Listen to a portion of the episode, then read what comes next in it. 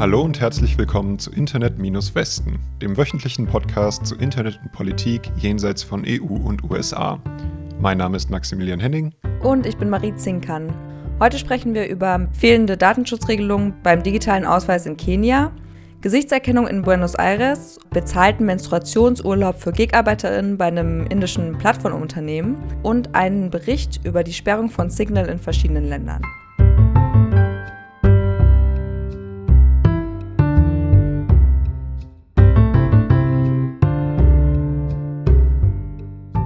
In Argentinien hat das Observatorio de Derecho Informático Argentino ein Gerichtsverfahren eingeleitet, um die Einführung eines Gesichtserkennungssystems für flüchtige Personen bzw. von der Polizei gesuchte Personen in Buenos Aires zu stoppen.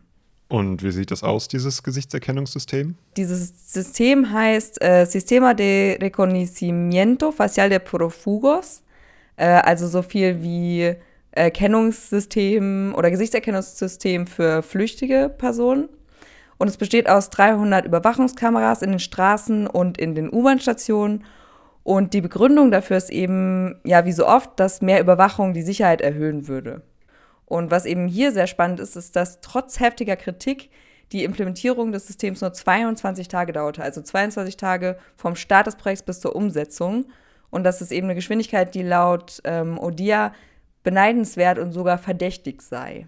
Diese Entwicklung von mehr Gesichtserkennung äh, reiht sich ein in, ja, in eine Reihe von Ländern in Südamerika, auch zum Beispiel in den USA oder in England, in Salvador, Sao Paulo, Rio de Janeiro, Lima, Buenos Aires eben auch und auch New York oder London gibt es so ein Überwachungssystem an öffentlichen Plätzen jetzt.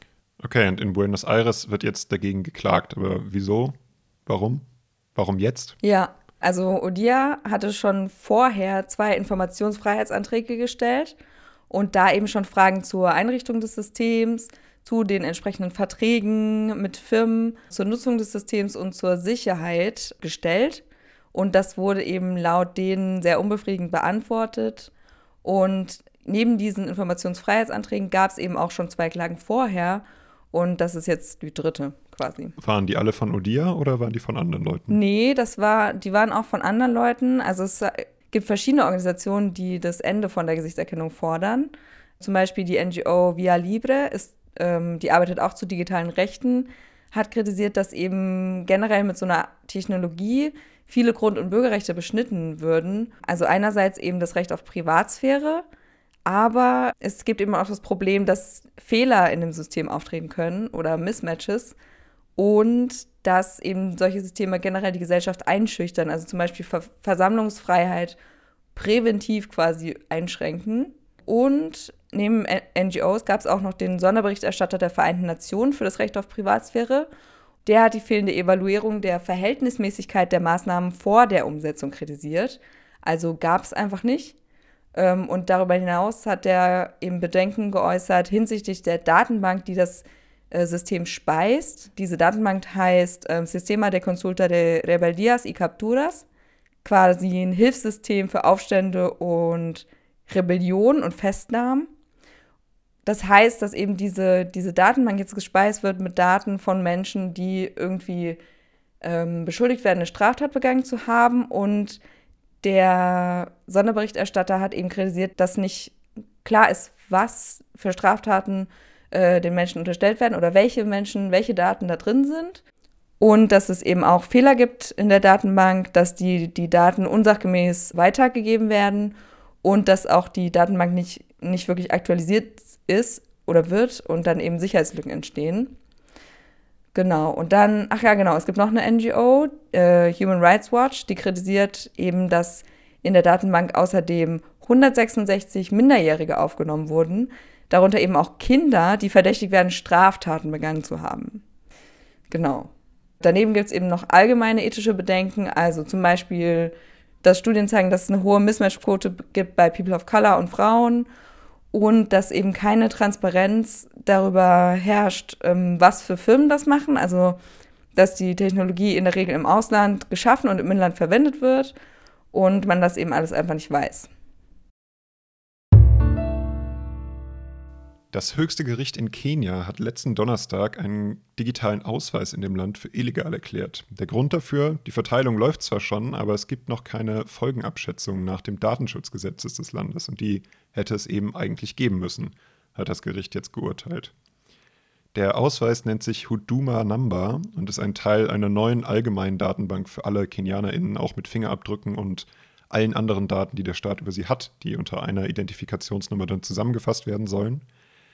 Äh, dieser Ausweis ist seit Jahren, schon Jahrzehnten tatsächlich in der Planung. Und äh, die alten Ausweise sollten eigentlich diesen Dezember schon nicht mehr gültig sein. Und die neuen Hud äh, Karten, Huduma Number eben, wurden zwischendurch auch schon mal verteilt. Und dann gab es im Januar letzten Jahres aber auch schon mal ein Urteil.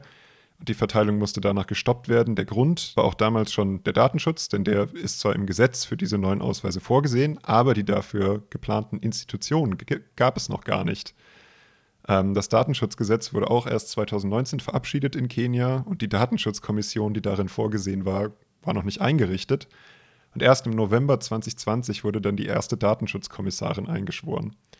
Außerdem hat das Gericht damals äh, Sachen wie DNA-Scans oder die GPS-Lokalisierung von äh, BürgerInnen für verfassungswidrig erklärt. Ebenfalls damals im November 2020 gab es dann eine neue zweite Klage von der NGO Katiba Institute, äh, auch in dieser Klage hieß es dann, die Daten von KenianerInnen wären nicht genügend geschützt. Mhm. Aber der Prozess ist ja schon angelaufen, oder? Also ist das jetzt nicht ein bisschen spät, jetzt wo der Ausweis schon implementiert ist? Also ja, es ist in der Tat ein bisschen spät. Die Regierung von Kenia hat bisher schon rund 77 Millionen Euro für diese Ausweise ausgegeben und äh, 38 Millionen Leute haben ihre biometrischen Daten schon abgegeben. Es muss jetzt halt erst nochmal eine Folgenabschätzung geben, bevor es weitergehen kann. Und wie geht es jetzt weiter? Genau, erstmal eine Folgenabschätzung und dann gab es noch ein paar andere Vorschläge von äh, den Klägern von 2019 damals bei der ersten Klage, was außerdem noch geändert werden sollte. Dazu gehört zuerst mal schon, dass es keine Diskriminierung geben darf, denn damals wurde unter anderem geklagt, weil eine ethnische Minderheit, eine Gruppe einer ethnischen Minderheit eventuell keinen Zugang zu den neuen Ausweisen gehabt hätte und vor allem, weil dann noch befürchtet wurde, dass wenn durch Huduma Number alle Identifikationen und äh, staatlichen Dienstleistungen und die Identifikation dafür äh, in einer Datenbank zusammengezogen würden, dass dadurch diese Leute ohne irgendeine Identifikation und irgendeinen Nachweis ihrer Rechte zurückgelassen werden könnten. Und sie sagen auch, dass äh, der neue Ausweis jetzt nicht im Schnelldurchlauf durchgezogen werden sollte, damit die Leute Zeit hätten, sich daran zu beteiligen und mit den Änderungen zurechtzukommen. Dann eben auch noch den Datenschutz, denn die Regeln gibt es ja schon. Es gibt ein Datenschutzgesetz und das ist auch im Gesetz für den Ausweis schon vorgesehen, dass das berücksichtigt wird. Aber das muss eben auch tatsächlich durchgesetzt werden und die Institutionen müssen ihre Rechte wahrnehmen können. Und ja, es soll eine nationale öffentliche Diskussion über Huduma Number geben und es seien einfach zu wenig Fakten bekannt und die Bevölkerung soll selber über diese Sache entscheiden können. Mhm. Und hat die Regierung schon reagiert darauf? Die Regierung sieht das Ganze ein wenig anders. Die hat äh, Revision eingelegt gegen das Gerichtsurteil äh, und sagt, dass die Entscheidung des Gerichts auf einer falschen Interpretation der ganzen Sache beruhen würde. Und äh, sie will mit der Digitalisierung das Identifikationswesen äh, möglichst weitermachen, weil das ein globaler Trend sei. Swiggy, Indiens größte Online-Plattform für Essensbestellungen und Lieferungen, führt jetzt zwei Tage bezahlten Urlaub im Monat ein für FahrerInnen, und zwar, wenn sie ihre Tage haben. Wenn man die bezahlte Freistellung oder den bezahlten Urlaub in Anspruch nimmt, bekommt man eben laut dem Unternehmen eine Mindestverdienstgarantie. Ja, vielleicht erstmal zum Hintergrund. Swiggy ist so das indische Pendant zu Lieferando, wurde im Juli 2014 gegründet und hat seinen Hauptsitz in Bengaluru in Indien und ist jetzt mittlerweile in 500 indischen Städten vertreten. Und genau, da arbeiten über 200.000 ArbeiterInnen und circa 1000 davon sind Frauen nur. Und warum, oder gibt es irgendeinen Grund, warum Sie jetzt gerade diesen bezahlten Urlaub eingeführt haben? Ja, in einem Blogbeitrag sagt das Unternehmen selbst, dass es eben anstrebt, Inklusivität und Vielfalt irgendwie herzustellen und auf der Plattform zu fördern, also auch intern. Und die haben sich jetzt eben verpflichtet, die Anzahl der weiblichen äh, Lieferpartner, so nennt man das, also die, der FahrerInnen, zu erhöhen. Und ein Grund, den sie sehen, warum das eben nicht so viele Frauen gibt, ist, dass eben während der Menstruation unterwegs zu sein irgendwie nicht so entspannt ist. Schön gesagt. Ähm, genau, und deswegen wollen sie, wollen sie jetzt den Zugang zu sauberen und sicheren öffentlichen Toiletten herstellen und auch eben den Zugang bei den Partnern, also bei den Restaurants. Ähm, und sie haben eben gesagt, dass sie sich jetzt auch um mehr Sicherheit bemühen, also dass man zum Beispiel sagen kann, ich will nicht in die und die Region in der Stadt fahren, einfach so. Ich muss das nicht, also die müssen das auch nicht begründen. Die Lieferzeiten wurden begrenzt auf 18 Uhr für Frauen.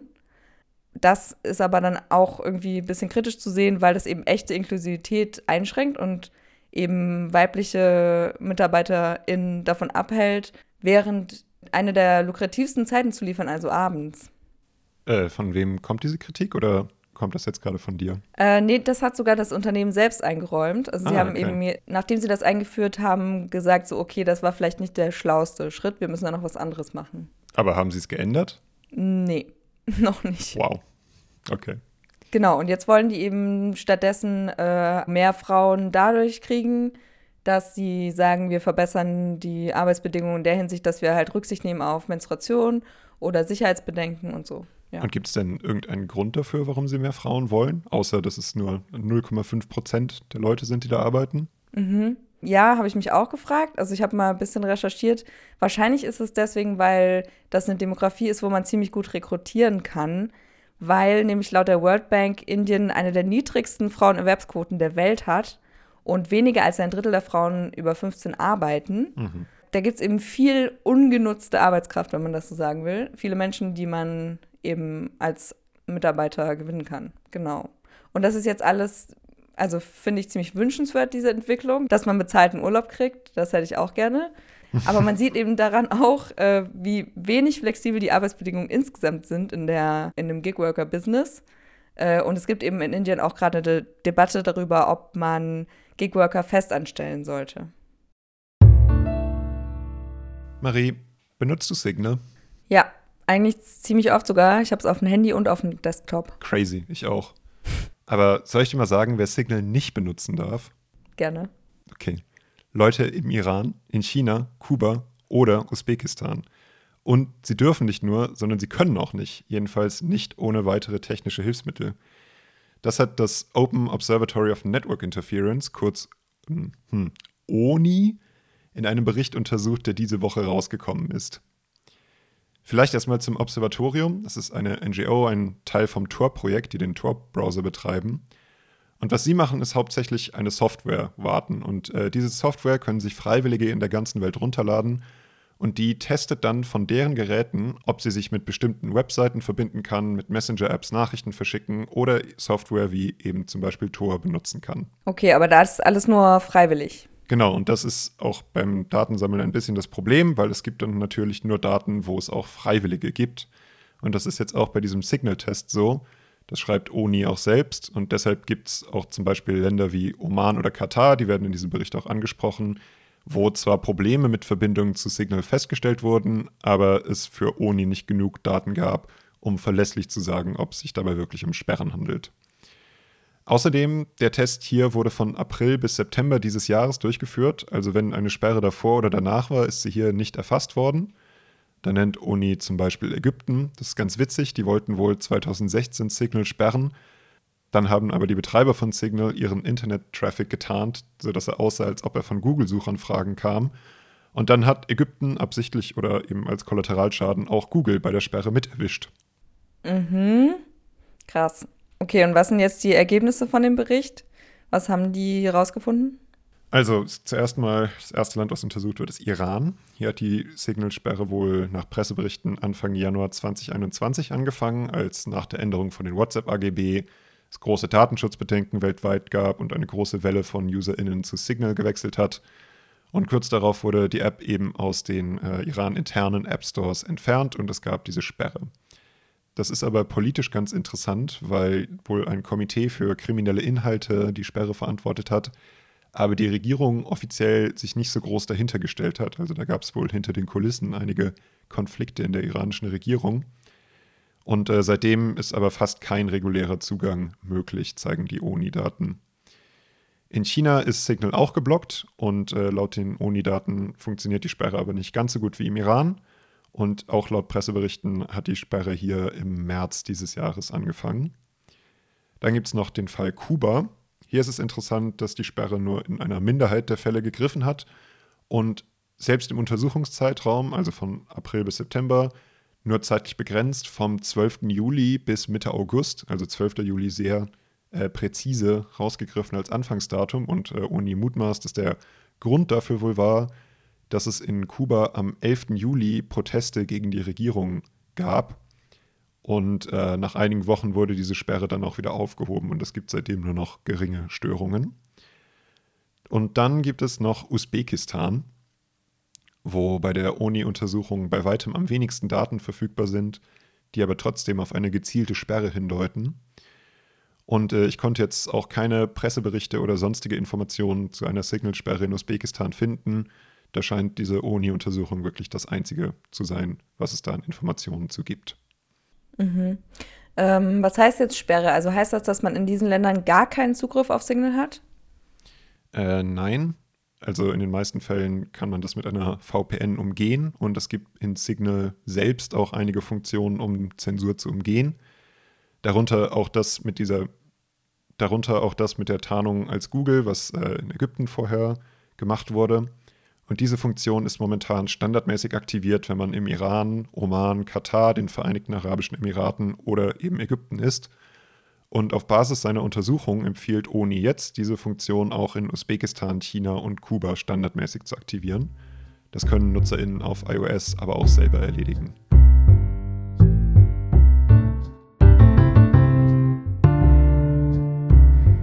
Das war's für diese Woche mit Internet-Westen. Gemeldete Internet-Shutdowns und Sperren von Webseiten gab es diese Woche in Pakistan, Äthiopien, Nigeria, Indien, Myanmar und in Jemen. Alle Links zu den Quellen in dieser Folge findet ihr auf unserer Seite internet-westen.de und auf unserem Twitter-Account at-westen. Wenn ihr uns unterstützen wollt, wir freuen uns über gute Bewertungen, Abos und Empfehlungen an Freundinnen. Recherchiert und gesprochen haben Marie Zinkern und Maximilian Henning. Die Musik in dieser Folge wurde produziert von David Breckerbohm auf Soundcloud Balthasar-Malte. Bis nächste Woche.